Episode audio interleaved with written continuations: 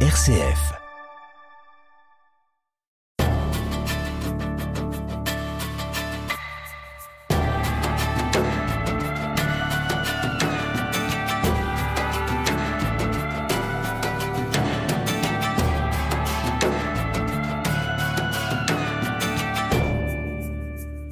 De voix s'élèvent depuis quelques décennies pour remettre en question cette vision très pyramidale mettant l'homme au sommet de la création et le règne animal comme lui étant bien inférieur pour ne pas dire assujetti. L'étude du comportement animal nous révèle des capacités souvent bien supérieures à celles de l'homme, mais aussi des émotions, de l'altruisme, de l'inventivité qui ne sont pas que le propre de l'humain. Emmanuel Pouy-Debat, l'intelligence animale, vous la connaissez bien. Vous êtes une spécialiste de l'évolution des comportements et des performances animales. Vous êtes directrice de recherche au CNRS. Vous êtes médaillée d'argent du CNRS, une belle reconnaissance de vos travaux et de votre parcours de scientifique.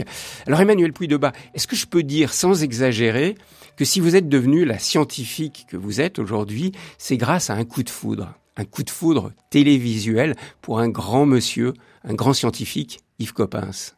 Assurément, assurément. Je, je, je, me souviendrai toute ma vie de cette émission de télé que j'ai revue après en boucle euh, à la maison, euh, à la marche du, c'était la marche du siècle. Vous aviez euh, quel âge Bah, je pense que j'étais, j'avais 17-18 ans, hein, mais le, le, coup de foudre avait déjà eu lieu dans les livres que ma mère me ramenait, où j'avais déjà découvert Lucie et Yves Coppens, et en voyant cet homme et ce petit bout de femme de Lucie à la télé, ça a été une révélation. C'est, euh, je suis tombée amoureuse d'Yves Copin, c'est de Lucie en même temps. Il racontait, c'était un conteur. Hein. Il parlait de Lucie, il racontait Lucie, il racontait l'évolution des hominidés, les origines de la vie humaine, son évolution, les origines de l'outil. C'était incroyable. Pour moi, c'était une histoire. Euh, qui était magnifique, que j'avais envie de creuser. Ça faisait sens par rapport aux lectures que j'avais découvertes. Et c'est vrai que vous avez dit à ce moment-là, je veux devenir Yves Coppens. Ah oui, ah oui, oui. Après, quand on me demandait, euh, tu vas faire quoi après oh, bah, Yves Coppens. Donc ça veut dire quoi? Paléo-anthropologue C'est ça. Au départ, oui. Au départ, j'étais partie pour euh, faire des études d'anthropologie et de paléoanthropologie, pour euh, vraiment pour me concentrer sur l'évolution des primates, l'évolution humaine.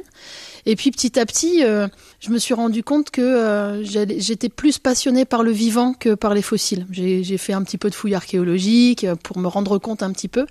Et puis en fait, j'étais beaucoup plus animée par des questions de, de comportement, d'utilisation d'outils. Mais pourquoi est-ce qu'on disait que Lucie avait pas inventé l'outil? Moi, je vous défendais Lucie bec et ongle toute ça, Votre, votre ah, idée, c'est que Lucie a forcément ah utilisé des outils, ah alors que on dit que l'invention de l'outil date de beaucoup plus tard, bien bien après Lucie. Oui, oui, oui. On, on racontait, euh, c'est encore euh, un petit peu le cas, hein, que euh, l'invention de l'outil, c'était à partir d'Homo habilis, disons que c'était forcément une invention humaine, donc qui était relativement récente, hein, 2-3 millions d'années.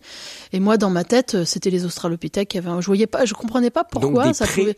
C'est ça, des préhumains. Pendant ma tête, les Australopithèques, les mmh. paranthropes avaient très bien pu utiliser des outils.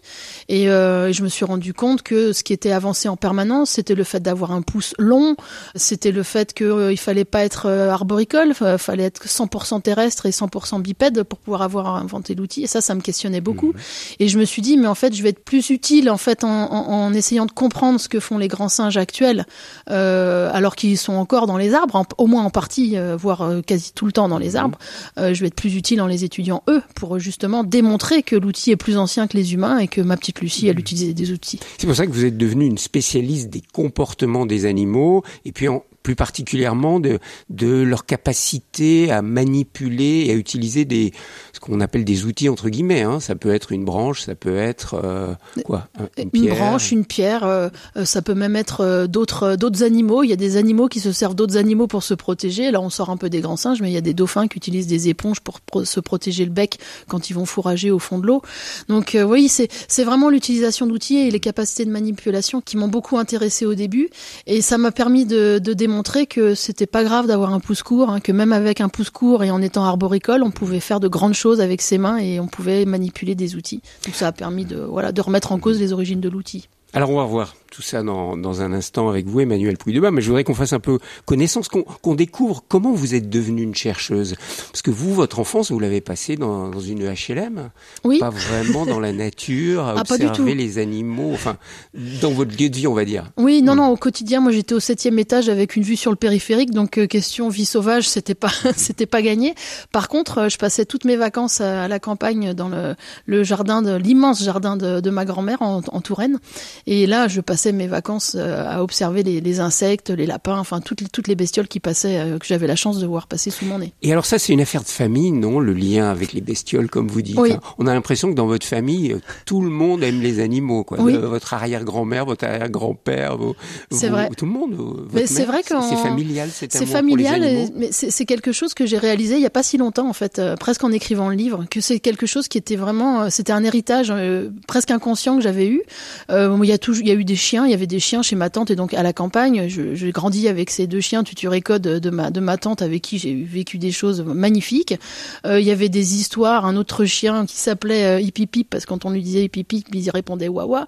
Enfin, que des histoires comme ça avec des oiseaux, des des, des serins aussi où il y avait euh, une tante aussi qui sauvait à peu près tous les animaux possibles euh, qui étaient en détresse à la campagne. Donc il y avait plein d'histoires familiales comme ça. Et vous, petite fille, vous aimiez déjà observer ces animaux, ah être en contact avec eux Ah oui, oui, moi dans le... Je dirais, avec le recul que vous avez, plus qu'un enfant normal? J'ai l'impression, oui, j'ai l'impression, parce que en fait, moi je, je pouvais passer euh, des après-midi entières, 3-4 heures, à observer des coccinelles. Donc euh, pareil pour des libellules, ça me fascinait d'observer une libellule qui pouvait faire du vol stationnaire. Alors ça, il faisait avant, arrière, en haut, en bas. Ça, ça, me fascinait. Et je, et je, voulais comprendre. J'avais pas le niveau à l'époque pour comprendre comment ça se passait. C'est très complexe d'ailleurs.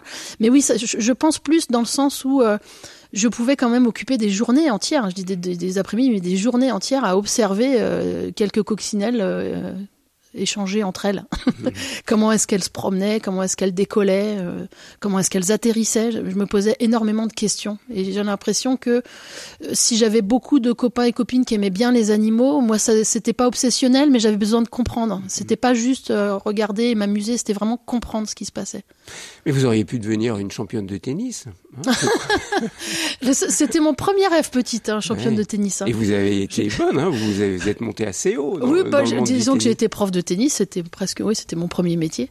Et euh, oui, j'ai évolué en, championnat de France. On a été championne de France avec les vieilles de plus de 45 ans.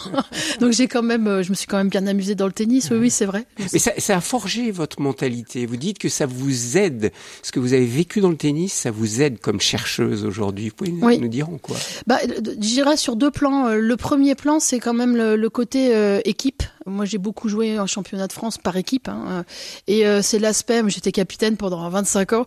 L'aspect euh, euh, encourager, se fixer des nouveaux objectifs, être dans le, plaisir du partage, s'amuser. tu passes par de la joie, par de la tristesse, des échecs, des réussites.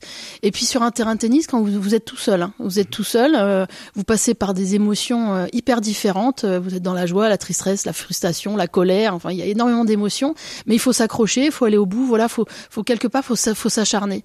Et je pense que euh, si je fais le parallèle avec euh, cette carrière en fait professionnelle où il faut aussi s'acharner pour essayer de devenir chercheur, c'est vraiment un parcours euh, très difficile. Enfin, en tout cas, le mien, il a été, ouais, je, suis pas toute seule, hein, très difficile. Donc finalement, on passe par plein d'étapes aussi où on se décourage, on dit oh j'y arriverai pas, c'est trop difficile. Et puis après, oh mais si c'est tellement fantastique, fais-toi plaisir, comme sur le terrain finalement, fais-toi plaisir et puis tu verras bien où ça te mène. Donc oui, oui, c'est une école de la vie, hein, la compétition au tennis. Thierry Lyonnais. Emmanuel Pouy-de-Bas, ce que j'ai trouvé très beau dans votre parcours, c'est votre persévérance, votre détermination. Parce que c'était pas naturel de se retrouver euh, directrice de recherche au CNRS, euh, brillante comme vous l'êtes aujourd'hui, et à un poste envié, enfin des postes enviés quand on est chercheur au CNRS. Beaucoup de gens euh, vous ont dit, mais non, tu y arriveras pas. Et vous en parlez dans votre livre, à quel point, malheureusement, trop souvent, on dit à des jeunes, mais ben non, c'est pas possible, tu y arriveras pas. On vous l'a dit combien de fois oh, je, je, compte plus. Hum.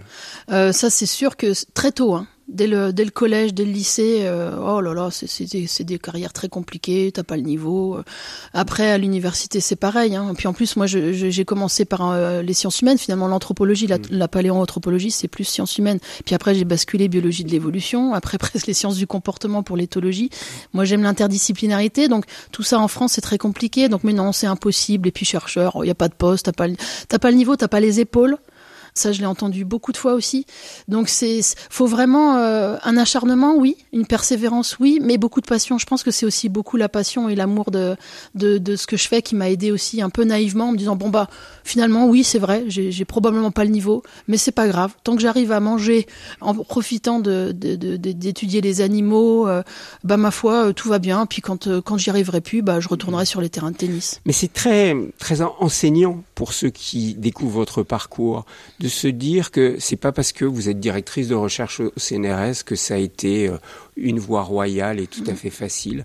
Vous en avez bavé. Vous avez dû parfois enseigner le tennis en même temps que vous continuiez à travailler et à étudier. Vous aviez été l'une des premières, pour pas dire la première soigneuse dans un zoo. Hein. vous, faisiez, vous faisiez ça en parallèle, toujours ah les études et puis aller travailler comme soigneuse. Ceci dans dit, un zoo. soigneur aux otoiries, je me suis régalée. Hein. J'étais expert en crotte de tous les animaux possibles aux otoiries.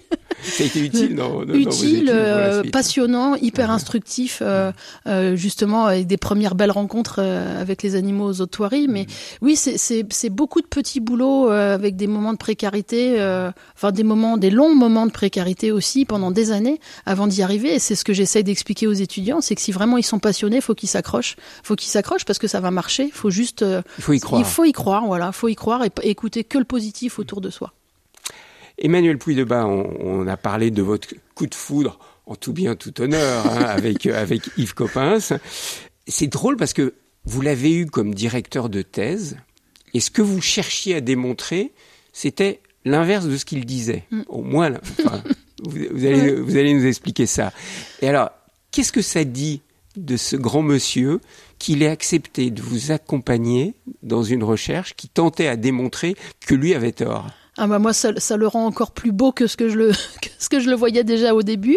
Parce que je me mets si je me mets à sa place euh, aujourd'hui un, un, petit jeune qui arriverait en me disant mais là tu t'es complètement planté moi je vais montrer le contraire je suis pas sûr que je le prendrais très bien. Mhm. donc ça montre son ouverture sa bienveillance. Un vrai scientifique. Ah oui un vrai scientifique ouvert humble sur l'aspect scientifique la preuve. Parce que euh, en plus euh, par rapport à ce projet là c'est un projet que j'avais déposé à la bourse de la vocation mhm. en n'y croyant absolument pas hein, c'est vraiment on m'a dit mais si il faut que tu le tentes je lui dis bah oui mais mon projet il va à l'encontre d'un des membres du jury, c'est Yves Coppens que j'admirais plus que tout.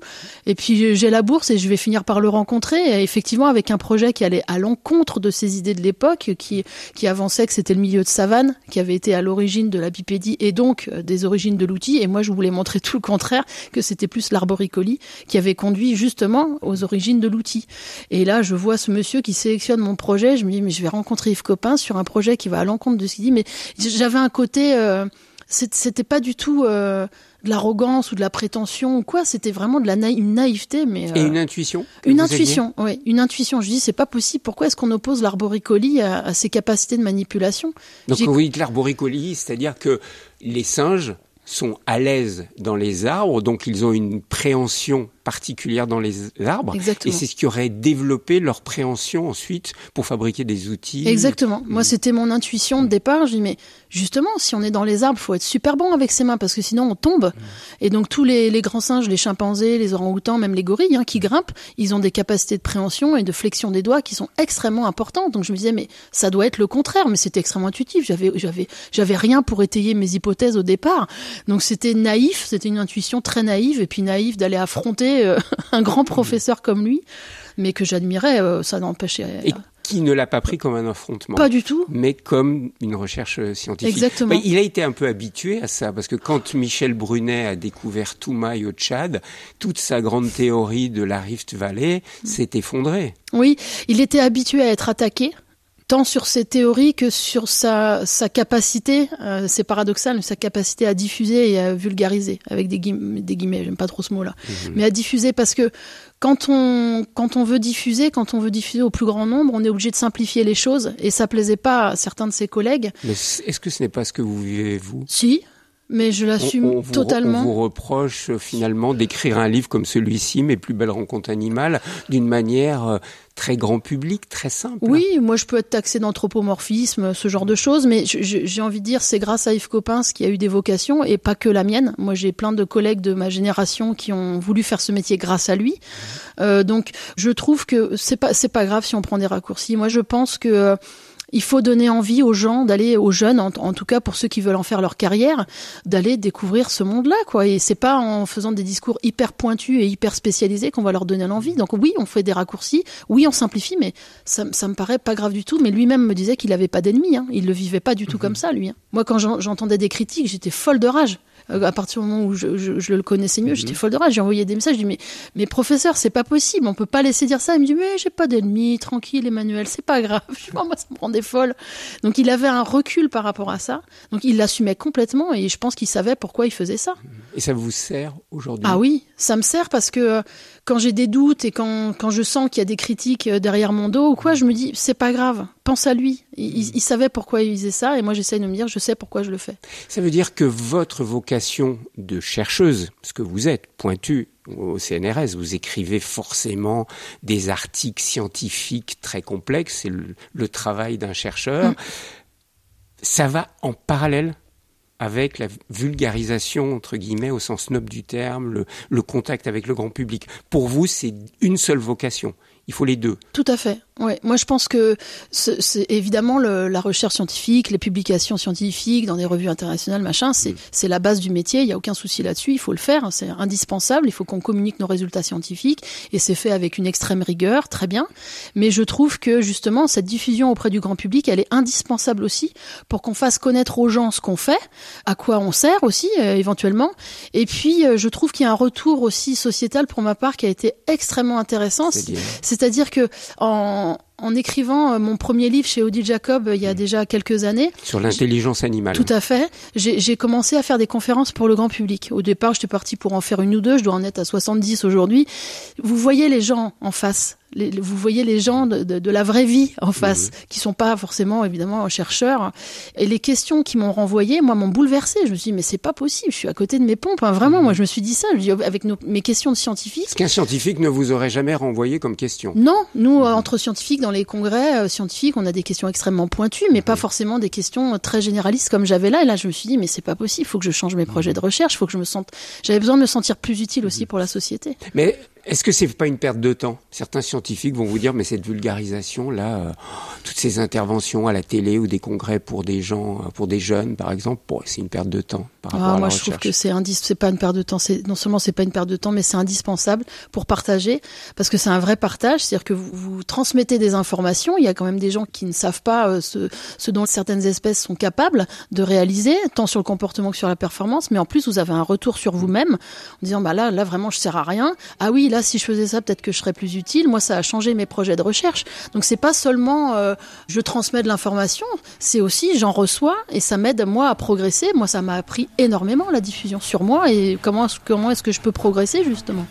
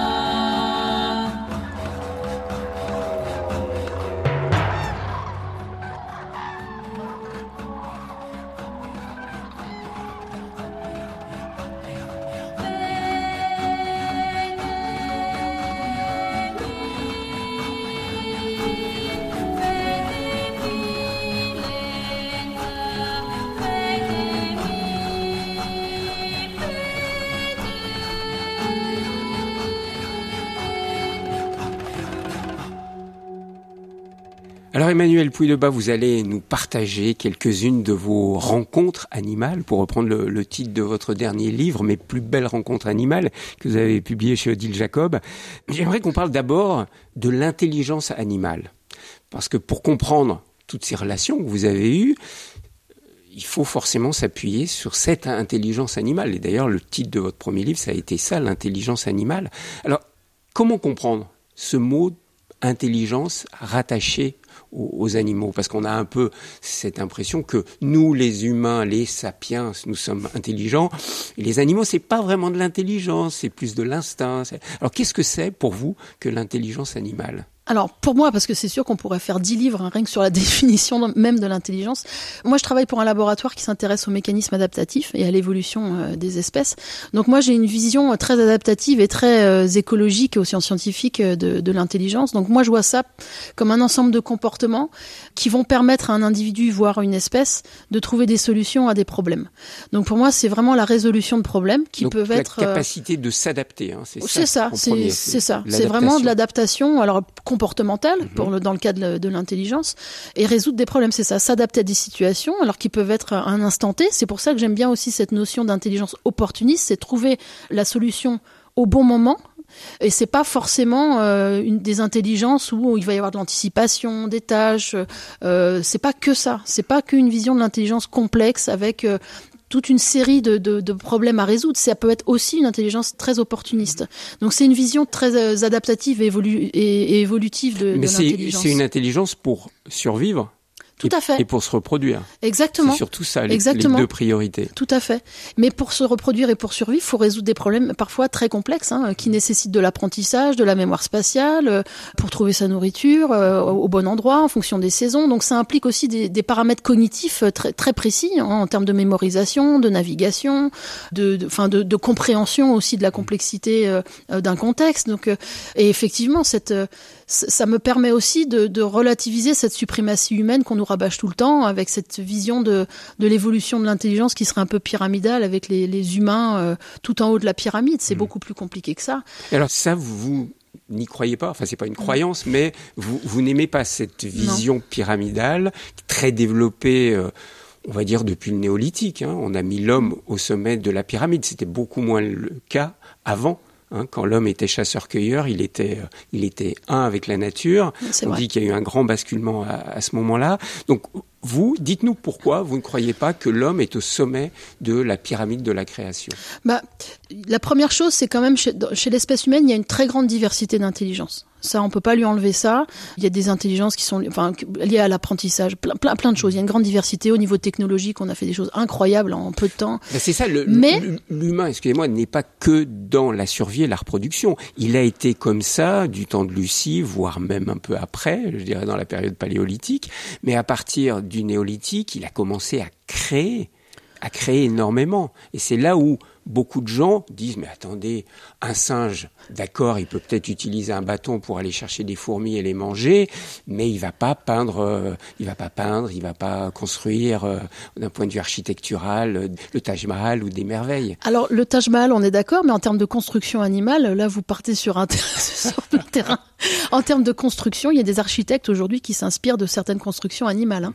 Alors, sans aller chercher des espèces hyper proches de nous, rien que chez les insectes et les termites, il y a certaines espèces de termites qui font des constructions aujourd'hui qui sont incroyablement euh, pointues, notamment en termes de climatisation mécanique avec des systèmes de sas qui s'ouvrent et qui se ferment, qui sont extrêmement complexes et qui ont inspiré des architectes. Par exemple, euh, l'Estate Building euh, au Zimbabwe a été euh, inspiré des termitières. Ça fonctionne très bien, ça fait même des économies d'énergie. Donc j'ai envie de dire attention justement à ce à ce type de raisonnement parce que dans le monde animal, on, est d'abord euh, biologiquement parlant, on fait partie des animaux, mais chez les autres espèces animales, vous avez parfois des espèces qui font mieux que nous en termes par exemple de, de mémorisation, en termes de mémoire spatiale. Quand on compare des mémoires de chimpanzés avec des mémoires de, de jeunes étudiants en, en école d'ingénieurs, donc qui ont l'habitude de manier des chiffres, de manipuler des chiffres, et qui ont en général des, plutôt des bonnes mémoires visuelles, on se, on, on se fait battre. Hein. Les chimpanzés sont deux fois plus rapides que nous, deux fois meilleurs que que nous. si on se perd en forêt, il vaut Ah mieux oui. suivre un chimpanzé Ah oui. pour trouver son chemin Il vaut mieux suivre un chimpanzé que moi, ça c'est sûr. ou qu'un GPS. Ou qu'un GPS, oui, oui.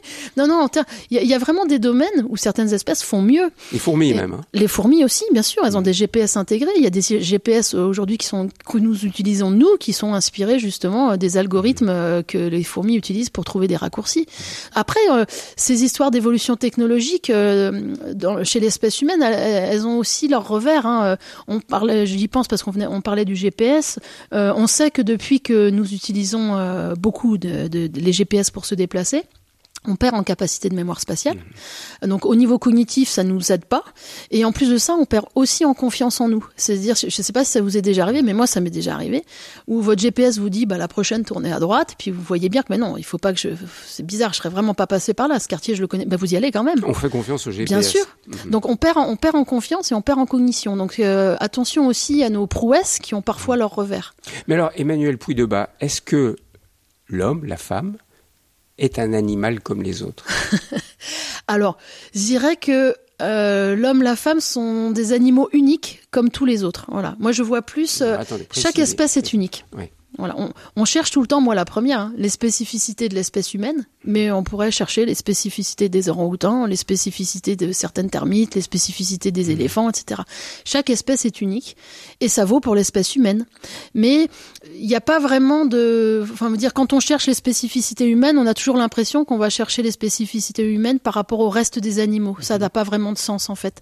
Chaque espèce on a est unique. De se comparer avec les animaux. Non, se comparer non parce que moi je le fais volontiers, mmh. mais c'est juste que chaque espèce va être unique et il n'y a pas que l'espèce humaine qui est unique. Voilà, quand je, travaille sur les orang-outans et sur une population d'orang-outans, bah, je me rends compte qu'il y a des individus qui font des choses uniques, qui sont propres à chaque individu. Mmh. Alors j'étais il, il y a quelques jours avec Frédéric Lenoir qui vient de sortir une Odyssée du sacré et il dit cette théorie qu'on entend souvent que ce qui fait la différence entre l'homme et les animaux, c'est ce sens du sacré et notamment le fait d'enterrer les morts. Que euh, les animaux n'enterrent pas les morts.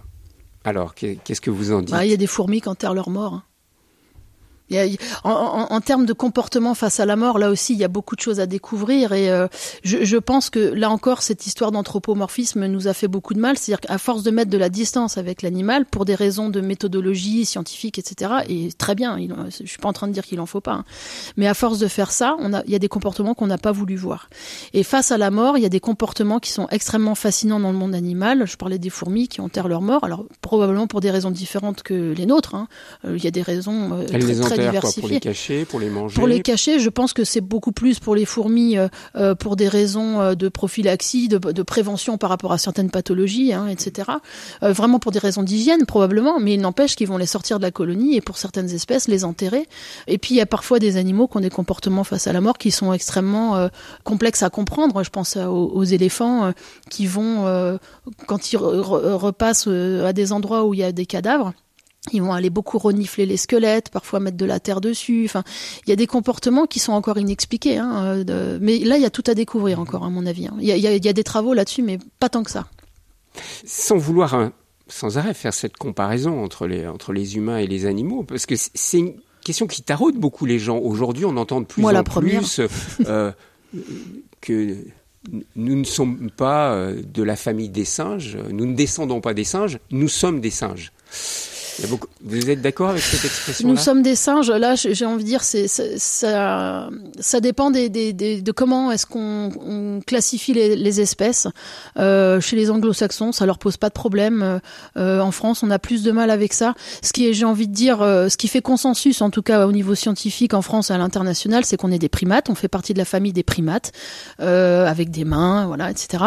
Maintenant, des singes, moi personnellement, ça me choque pas dans la mesure où, à partir du moment où on dit qu'on est des singes, mais avec des spécificités humaines, voilà, on est des singes, on a des spécificités qui sont propres à l'être humain. Donc ça nous met quand même à part de toute façon, quoi qu'il arrive. Donc moi, ça me choque pas, mais je peux comprendre que ça choque. Mais à partir du moment où on dit qu'on fait partie des primates et qu'on est des humains, bon bah voilà. Après, c'est euh, ce qui est intéressant, c'est de, de comprendre ce qui justement nous, nous distingue des autres primates et ce qui distingue les autres primates de nous. Visage RCF.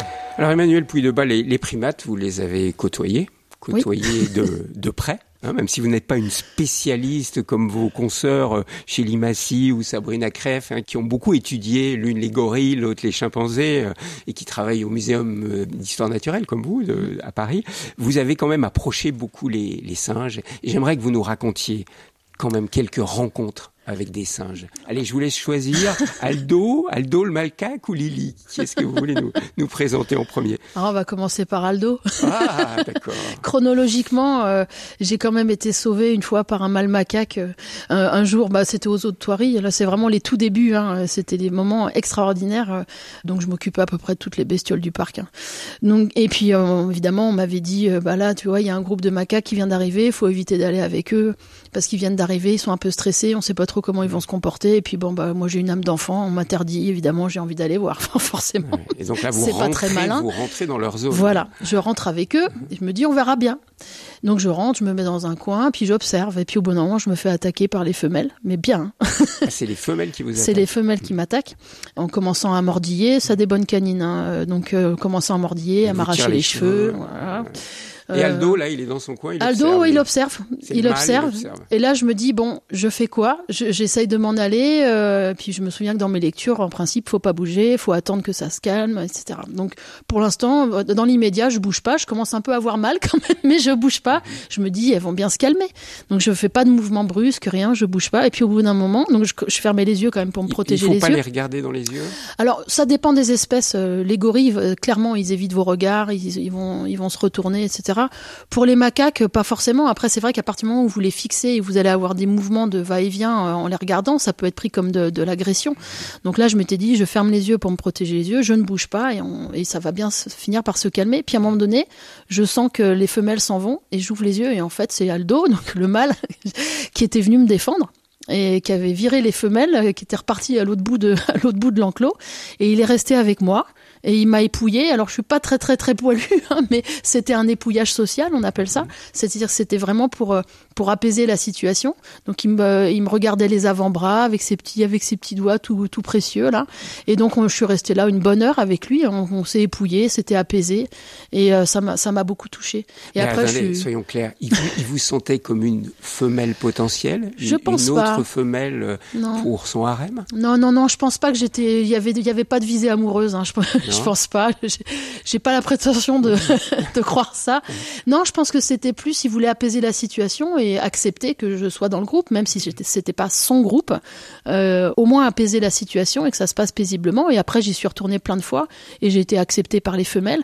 Ma présence était largement tolérée, mais c'était plus une manière de d'apaiser la situation. Et mais non, pas, pas, pas, il me voyait pas comme membre à part entière du groupe. Et qu'est-ce qu'on ressent dans ces moments-là où on est une humaine proche de ses cousins qui sont euh, très proches de nous. Mm.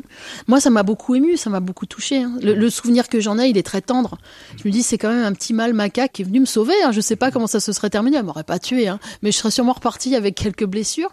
C'est surtout de l'émotion et, et se dire que bah voilà il y a, y a, une proximité qu'on ne voit pas si on met trop de distance avec les animaux qu'on étudie. Là il y avait une proximité que finalement que j'avais franchie, j'avais pas à être avec eux.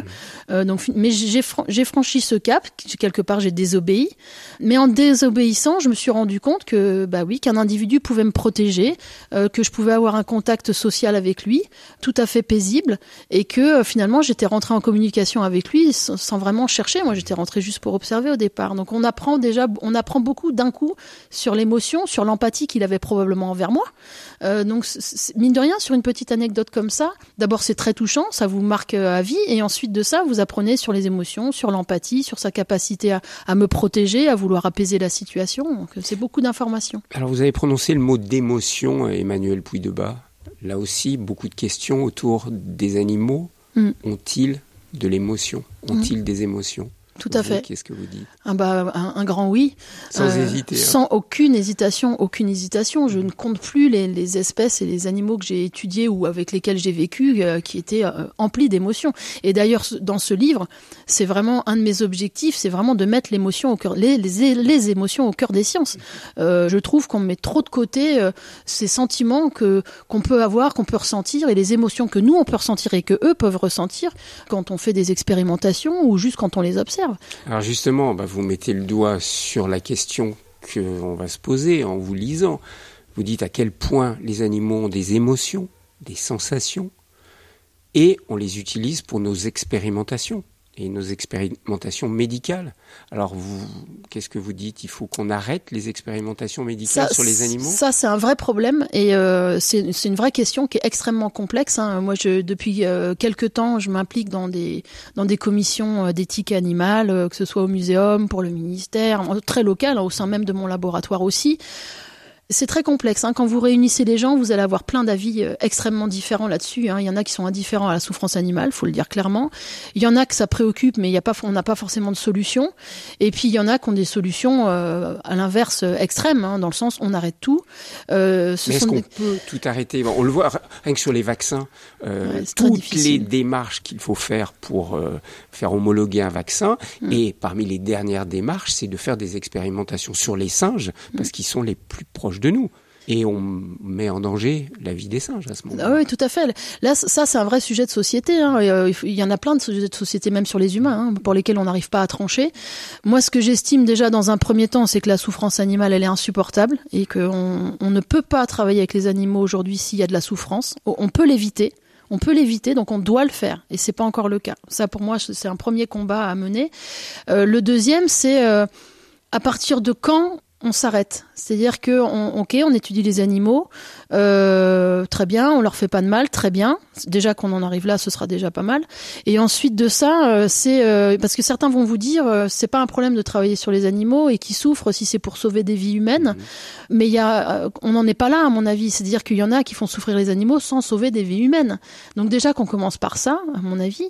et ensuite, effectivement, pour toutes les questions médicales, il y a aujourd'hui des, des outils pour faire autrement. Donc je pense que quand on peut faire autrement, on doit faire autrement.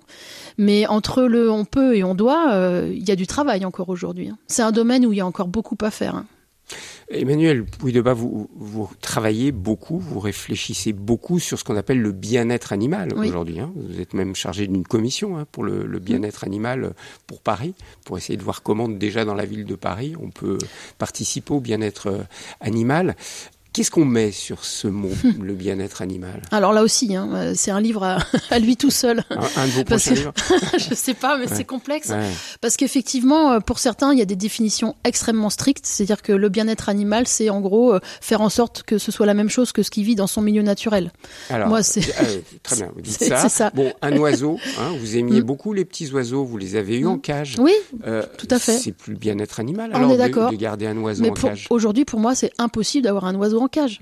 Voilà, on est d'accord. aujourd'hui. Ah oui, pour moi aujourd'hui. Ah bah quand j'étais hein, petite, euh, petite, vous adorez. Mais là, parmi les gens qui nous écoutent, je suis sûr qu'il y a des gens qui ont leur perruche ou leur canari dans les cages. Qu'est-ce qu'on fait? On ouvre la cage? Ah non, surtout pas, parce qu'une fois que vous l'avez en cage, le pauvre, si vous si vous l'ouvrez, il est condamné. Hein. Donc après, il est sûr d'être mangé par un chat en quelques ah, oui, heures. oui, oui, ils vont pas savoir s'en sortir. Mm. Non, mais ça, ça, c'est ce sont des questions extrêmement complexes et presque individuelles. Il y a des gens qui euh, qui vont avoir un oiseau en cage et qui vont s'en occuper, qui vont le libérer régulièrement et l'oiseau sera peut-être pas forcément malheureux. Après après, c'est comment est-ce qu'on s'en occupe aussi? Est-ce qu'on interagit avec? Est-ce qu'on lui propose des choses? Est-ce qu'il va, est-ce qu'il s'ennuie, etc. Euh, faut pas non plus euh, euh, accuser tous les gens, voilà, qui ont des oiseaux enfermés de, faire de la maltraitance. C'est aussi comment est-ce qu'on s'en occupe. Après, moi, à titre personnel, un animal en cage, c'est plus possible. Oui, mais attendez, vous venez de me dire, le bien-être animal, c'est sa vie libre dans la nature. C'est, c'est ce que certains donne comme ah, définition. D'accord. non. C'est-à-dire que le, bah, pour beaucoup, ce qui est utilisé dans certains comités au niveau éthique pour le bien-être animal, c'est voilà, à partir du moment où il a déjà ce qu'il a en milieu naturel, c'est déjà du bien-être, mais ça peut faire l'effet inverse. C'est-à-dire que vous avez, quand vous avez des animaux en cage qui finalement ont des aliments en permanence, qui n'ont pas de prédateurs, bah finalement on peut, on peut très bien vous retourner l'effet inverse. C'est-à-dire que bah, c'est beaucoup mieux qu'en milieu naturel. Il n'a pas de prédateurs, il a de la nourriture en permanence. Bah, je pense aux chiens et aux chats. Il y a des millions de chats et de chiens aujourd'hui qui sont euh, pas dans un milieu naturel. Ils sont euh, enfermés dans des appartements, par exemple. Est-ce que euh, ceux qui nous écoutent doivent se dire il faut arrêter d'avoir des chiens et des chats? Bah, Honnêtement, j'ai pas la réponse. Moi, j'ai un chien à la maison. Hein. J'ai un petit chien à la maison. C'est pas de la maltraitance. Bah, j'ai pas l'impression de la maltraiter, mais peut-être, peut-être. Je sais pas, faudrait lui poser la question. Est-ce qu'elle est, est-ce que Lily, est-ce que t'es malheureuse? J'en sais rien, j'ai pas l'impression. Mais en fait, je, je, pense que ce qui est important dans ces sujets-là, parce que la définition même du bien-être animal, vous mettez pareil, hein, vous mettez 20 collègues là autour de la table, vous aurez 20 définitions et 20 visions différentes. Moi, moi, j'ai l'impression qu'aujourd'hui, La difficulté, c'est d'identifier s'il y a justement des, émotions négatives le, chez l'animal qu'on étudie ou qu'on a à la maison. Est-ce qu'il y a des émotions négatives? Est-ce qu'il y a de la souffrance? Et à partir de là, si j'arrive à identifier ça, comment est-ce que je peux lutter contre ça pour que l'animal avec qui je vis ou l'animal que j'étudie soit le plus heureux possible? Et rien que la détection de la souffrance et des émotions négatives, c'est déjà un sujet scientifique en soi. Mais vous voyez, c'est un vrai débat. Ah, c'est un vrai débat. C'est un vrai débat, un vrai débat dans bien des domaines. Je repense au cirque. J'ai eu Alexis Grus en face de moi, qui aime les animaux, qui les aime. Il les aime, ses chevaux. Il aimait ses éléphants. Il m'a dit à quel point il aimait les éléphants. Et là, maintenant, on lui interdit d'avoir ah oui, des éléphants. Bien sûr. On ne permet plus aux gens du cirque ouais. d'avoir des animaux dits sauvages. Mmh. Je euh, pense que pour lui, le... il était malheureux. Je ne pouvez oui, pas savoir je... à quel point il était malheureux quand je... il a dû se séparer de ses éléphants. J'en suis sûr. Je pense que pour les, les, les cas de, du cirque, c'est aussi beaucoup pour l'itinérance, pour le transport des animaux qui sont parfois, euh, c'est extrêmement compliqué. Vous avez parfois des girafes ou des éléphants, effectivement, qui étaient transportés dans des camions, dans des conditions où parfois même ils arrivaient, ils étaient morts. Hein. Donc c'est aussi pour, pour ces raisons-là. Ah non, mais bien sûr que c'était pas le but. Bien sûr que c'était pas le but. Je pense que la plupart, ils étaient archi. On est bien d'accord. Mais il y a un moment donné où euh, on est dans une société qui n'accepte plus qu'un animal souffre. Voilà. Et je pense que c'est une vraie question. Mais est-ce qu'il souffre? Parce que lui, il me disait, on jouait. Par exemple, mes chevaux aiment jouer. Lui, il a observé, ça fait 60 ans, plus de 60 ans qu'il est dans le monde du cirque. Mm. Il me dit, mais vous pouvez pas savoir le lien que j'ai avec mes ah, chevaux sûr, sûr. et à quel point ils sont demandeurs d'apprentissage. Bien ils sûr, aiment apprendre. bien sûr. Bah, puis en plus, pour le coup, il interagissait énormément avec, donc euh, probablement que ses chevaux, ils étaient pas malheureux. Enfin, je... c'est encore le présent. Ses chevaux, il oui, peut encore les avoir. Bien sûr, ouais. il a encore, oui, oui, tout ouais. à fait. Mais mm. y, y, a eu le problème, c'est que voilà, il y, y, a eu des, il y a eu des accidents d'animaux dans les cirques. Puis il y en a qui sont quand même euh, hébergés dans, dans deux mètres carrés Enfin voilà, il y a des conditions pour certains, pas pour tous bien sûr, mais il y a des conditions de vie pour certains qui ont été très difficiles et c'est probablement pour ces raisons-là qu'on a interdit. On voilà. interdit. Mais vous, par Après, exemple, il... attendez, vous dans votre livre Emmanuel mmh. Puy de Bas, vous parlez de votre rencontre avec des dauphins. Oui. Vous avez, comme toujours, vous rencontrez les animaux dans leur milieu naturel mmh. et vous les rencontrez dans des milieux fermés, oui. on va dire. Pour les dauphins, c'est le Pour cas. les oui. dauphins, ça a été le cas. Mmh. Vous les avez rencontrés dans les, les deux milieux. Mmh. Quid de ces zoos marins comme ceux de à côté d'Antibes par exemple, où oui, vous oui. étiez, où vous avez joué, échangé oui. avec un dauphin? Et il faut les, il faut les fermer, il faut arrêter? Honnêtement, j'ai pas la réponse. Je, je, je, suis, je suis dans les, je suis impliqué dans les débats en ce moment, euh, justement sur les, les delphinariums, etc., les cétacés en captivité. Quand on connaît l'histoire des captures, des orques, etc., c'est atroce. Sincèrement, quand on connaît l'histoire, c'est, je, je pourrais pas aujourd'hui être pour euh, la captivité de, de ces animaux-là. La seule chose que je vois, c'est que voilà, moi j'ai eu la chance d'aller à l'île Maurice, effectivement, en pleine mer, de voir un banc de dauphins qui passait sous mes yeux avec un bébé qui tétait sa maman d'ailleurs au moment où euh, où il fonçait à toute allure là. Donc c'est c'est magique, c'est extraordinaire. Et quand tu vois ça en milieu naturel, tu te dis mais ils ont rien à faire en captivité, mais ça vaut pour tous les autres animaux. Mais je vais vous dire, vous faites partie des privilégiés qui Bien ont sûr. pu aller à l'île Maurice Bien et sûr. les voir dans leur lieu Bien naturel. C'est là où je veux en venir. C'est qu'à un moment donné, euh, n'ont pas les moyens de on voyager. est bien d'accord. Mmh. Et c'est là où je trouve que le problème est complexe, c'est que on peut partir du principe qu'effectivement aucun animal sauvage ne devrait être enfermé. Mais si je pense égoïstement à moi et à, ma vie, s'il n'y avait pas eu de parc zoologique, je ne ferais pas ce métier. Donc, ce sont des questions extrêmement complexes. Hein. Ça peut être une affaire de principe. Aucun animal sauvage ne doit être enfermé, que ce soit un dauphin, une girafe ou, euh, mmh. ou une tortue. Hein. Je vois pas pourquoi les, les, Donc les reptiles. On ferme tout, tous les zoos, on ferme on, tout. On peut partir de ce principe-là, mmh. mais mais je, je, je trouve et encore aujourd'hui, même si même si évidemment mon, ma vision a évolué, euh, moi je, je, suis allée avec mon fils hein, à. Hein, on a vu ce dauphin. Voilà, il y a un dauphin qui m'a amené un caillou, c'est arrivé et deux fois. Joué avec lui, on a échangé, mmh. ce qu'il ne faut surtout pas faire, bien sûr, mais bon, souvent je fais des bêtises. Donc il, il voulait échanger. Il, il s'ennuie ces animaux-là en captivité. C'est un fait, c'est dramatique. Il faut les occuper tout le temps. Il faudrait leur proposer des, exercices ou des jeux en permanence. Mais mon gamin a vu un dauphin.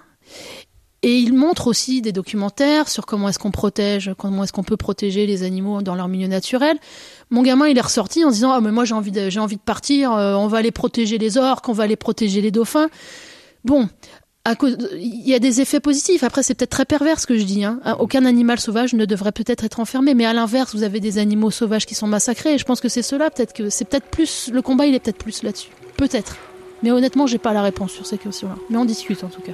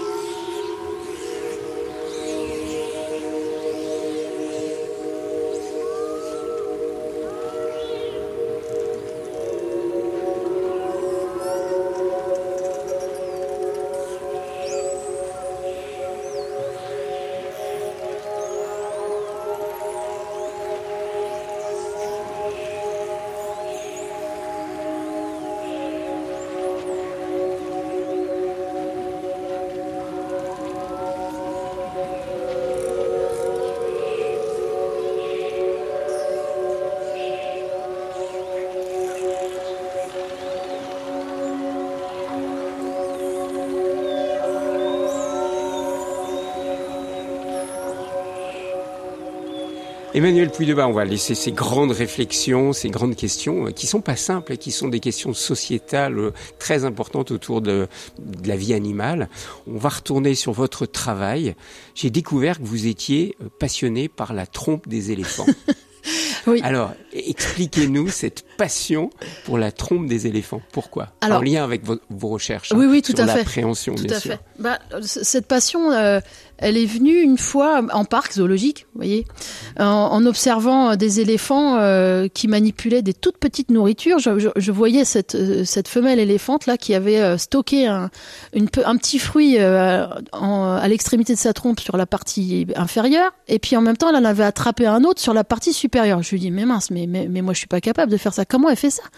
Et donc c'est parti de là. Et après, donc en creusant un petit peu sur les éléphants, je me suis rendu compte que l'évolution des éléphants, c'était une énigme absolument extraordinaire. À savoir, les premiers éléphants, a priori, ils n'avaient pas Ils de n'avaient trompe. pas de trompe. Voilà. C'est ce que j'ai découvert avec vous. Les ça. premiers éléphants n'avaient pas de non, trompe. a priori, ils n'avaient pas de trompe. Et puis, petit à petit, au fur et à mesure de l'évolution, la trompe, elle, elle se serait allongée. Les défenses aussi, avec des morphologies de défense très différentes, symétriques, asymétriques, des grandes, des petites, des tordues, des rectilignes, etc. Et je me suis dit, mais mince, mais qu'est-ce qui s'est passé? On ne sait pas. Donc le projet a démarré comme ça, en me disant, bah voilà, on va essayer de travailler sur la trompe des éléphants, qu'est-ce qu'ils sont capables de faire, et surtout comment ils le font? Donc là, ça nous implique d'essayer de comprendre les forces que l'éléphant il, met dans sa trompe. Là, on retrouve les chercheurs du CNRS Ah oui. avec toute la technologie Exactement, la pluridisciplinarité, comme Tout vous ce- dites. Vous travaillez d'ailleurs avec un, un, un- un robotiste, non? Comment est-ce qu'on Oui, appelle un roboticien. C'est ça, un Oui, roboticien Tout à fait. américain. Oui, euh, oui, bah oui, avec oui, avec euh, les roboticiens d'Yale ou encore à, Paris, à Nantes. euh, L'université d'Yale, euh, de New York. Oui, ouais. c'est ça, et Mhm. même des, des, des collègues de Nantes qui font de la bioinspiration, ils sont passionnés par ça. Et ce qui est génial, c'est que même avec un collègue, Raphaël Cornette du, du muséum, on, on on monte des dispositifs euh, qui sont inédits hein, pour justement essayer de quantifier les mouvements de la trompe, les forces que la, que la trompe peut exercer. Il y a des systèmes de récompense. L'avantage euh, quand on travaille avec les éléphants, c'est qu'ils comprennent très vite. Et puis l'autre avantage de Ils faire sont vraiment intelligents, ah les oui, oui, ils pigent très vite. Il y a un apprentissage qui est extrêmement rapide. C'est absolument fascinant. Et en plus de ça, ce type de, de protocole où eux, ils s'amusent finalement à essayer d'attraper des choses, ils récupèrent des récompenses, ça les occupe en plus en parc zoologique. Donc voilà, on fait vraiment quelque chose qui, je pense, est, est utile scientifiquement et, à- et aussi pour, le, pour leur bien-être, pour le coup. Et ce qui est génial dans ces histoires de, de trompes, c'est que dans l'industrie, euh, en fait, il y, a des, il, y a, il y a des robots préhenseurs donc pour attra- qui attrapent, qui sont souvent spécialisés. Vous allez avoir des robots préhenseurs pour des petits objets, pour d'autres pour des gros, d'autres qui vont aspirer, d'autres euh, pour des objets qui ont des, des formes très particulières comme les pneus. Mais vous n'avez pas de robot préhenseur polyvalent. Et quand je me suis rendu compte de ça, je me suis dit, mais, mais, mais si, mais nous on en a un dans le monde animal, un, un organe préhenseur polyvalent, c'est la trompe des éléphants. Donc du coup, euh, ce qui va intéresser les roboticiens, et là ça y est, on rentre dans cette phase-là, c'est justement d'utiliser les données biologiques qu'on a sur la trompe de l'éléphant, que ce soit les données comportementales, qu'est-ce qu'ils sont capables d'attraper, des petits objets, des gros, hein, ça peut déraciner un arbre, hein, une trompe d'éléphant, mais ça peut aussi saisir par aspiration. peut vous aspirer une pastèque par aspiration. C'est c'est le nez, hein, la trompe, je le rappelle. Faites pas ça chez vous. Mais bon, c'est un organe qui est absolument extraordinaire. Et donc là, on est en train de transférer toutes les données biologiques aux roboticiens et on espère créer un prototype de, de robot préhenseur polyvalent. Alors, est-ce que ça veut dire, Emmanuel Puydeba, quand vous faites vos recherches sur le comportement des animaux, est-ce qu'il doit y avoir toujours une application utile pour les hommes? Est-ce qu'on vous demande au CNRS, ok, c'est très bien tes études, mais il faut quand même qu'on l'applique et qu'on l'utilise pour nous humains? Alors j'ai envie de dire qu'au au CNRS, il y a vraiment une liberté scientifique euh, qui est assez rare d'ailleurs. C'est vraiment, je trouve que c'est un, un, luxe scientifiquement où effectivement on peut très bien se poser des questions fondamentales toute sa vie. Par contre, je, je, je me donne pour obligation aujourd'hui que ce qui est des applications.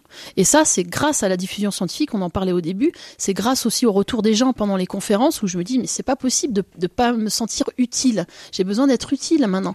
Donc effectivement, de plus en plus, je dirais que c'était une minorité avant, mais maintenant la, la, les trois quarts de mes projets ont, ont une visée euh, appliquée, soit pour le bien-être animal, euh, soit justement pour la détection des émotions, pour améliorer l'éthique animale, soit euh, le soit lien pour, avec l'industrie. Soit pour bi bien vieillir. Bien vieillir, alors ça là, peut. On a ah parlé oui. des éléphants, mais alors avec votre intérêt pour les ratopnus. Alors j'invite les auditeurs à aller voir sur Internet le profil du ratopnu.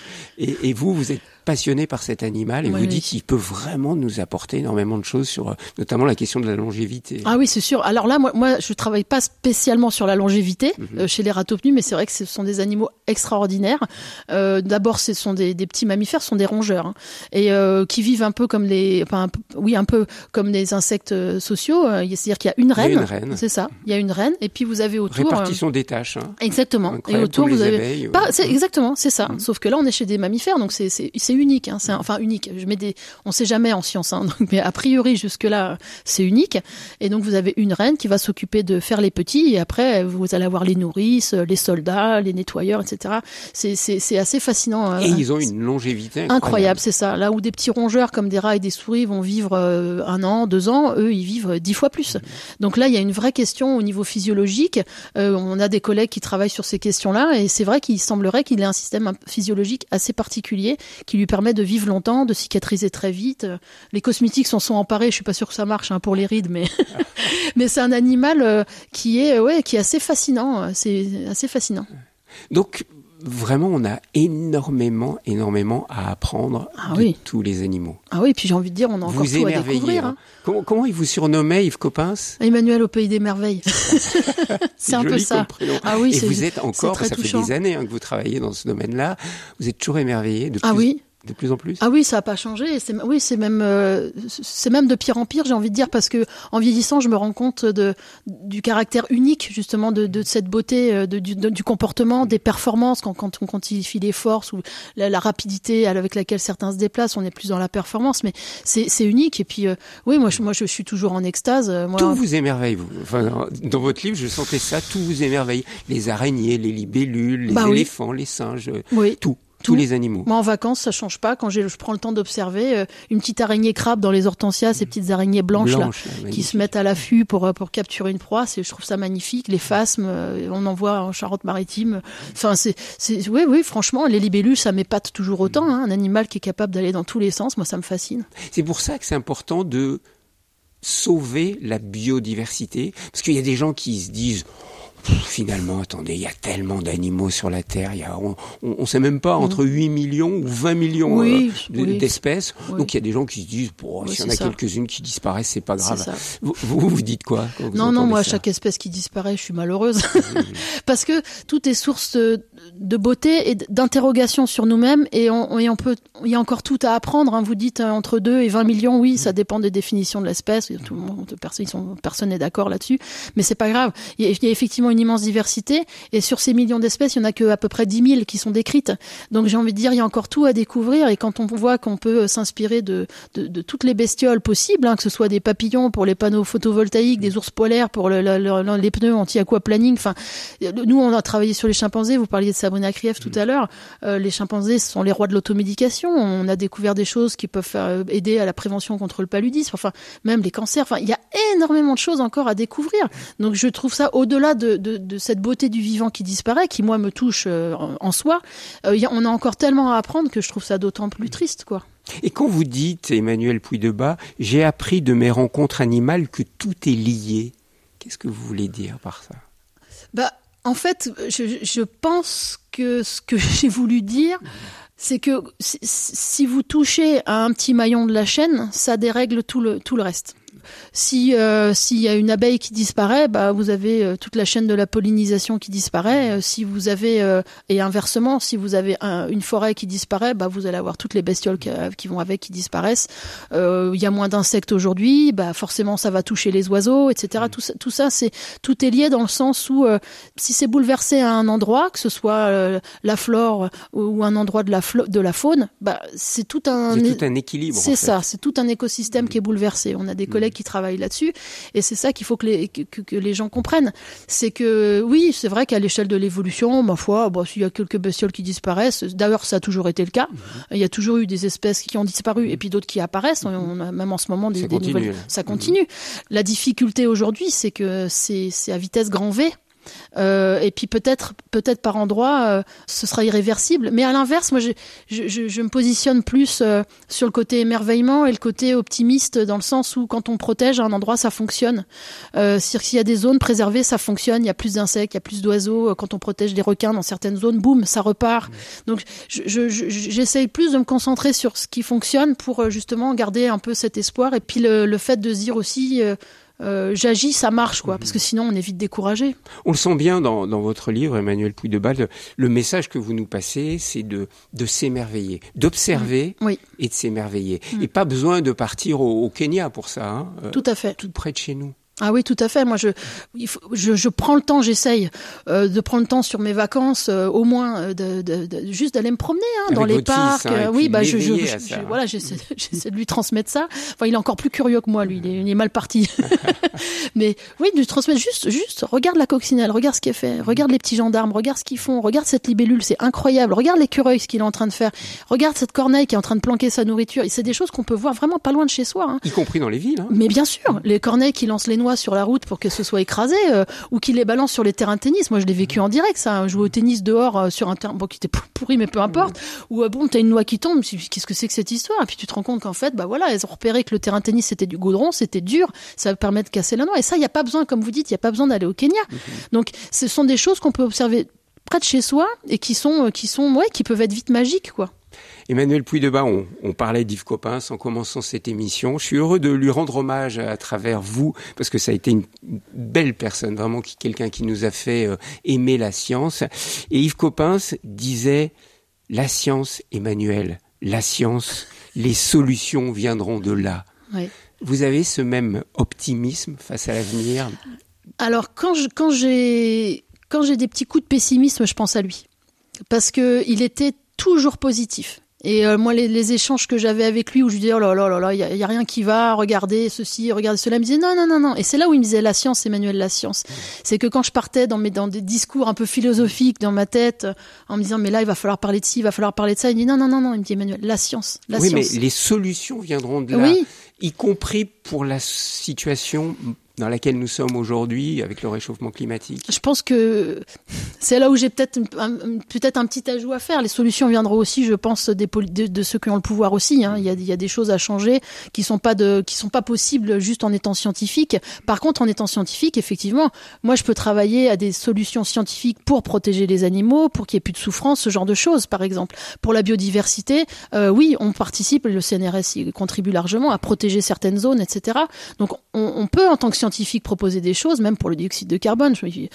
Mais voilà, il y a des choses qui viennent, qui viendront pas que de la science, c'est sûr. Hmm. Il faut que les sapiens qui nous dirigent soient de vrais sages au sens étymologique de sapiens. Exactement. On a du chemin encore. Oui, je pense. Merci beaucoup, Emmanuel Merci Vraiment, j'étais ravi de vous rencontrer. Et puis, je renvoie votre livre qui est, alors, je le dis, un grand public accessible à tous. C'est pas réservé à des scientifiques, même si c'est publié chez Odile Jacob, qui fait souvent des livres très sérieux et très pointus. Mais là, c'est un livre très accessible, mes plus belles rencontres animales. Merci à vous. Merci à vous.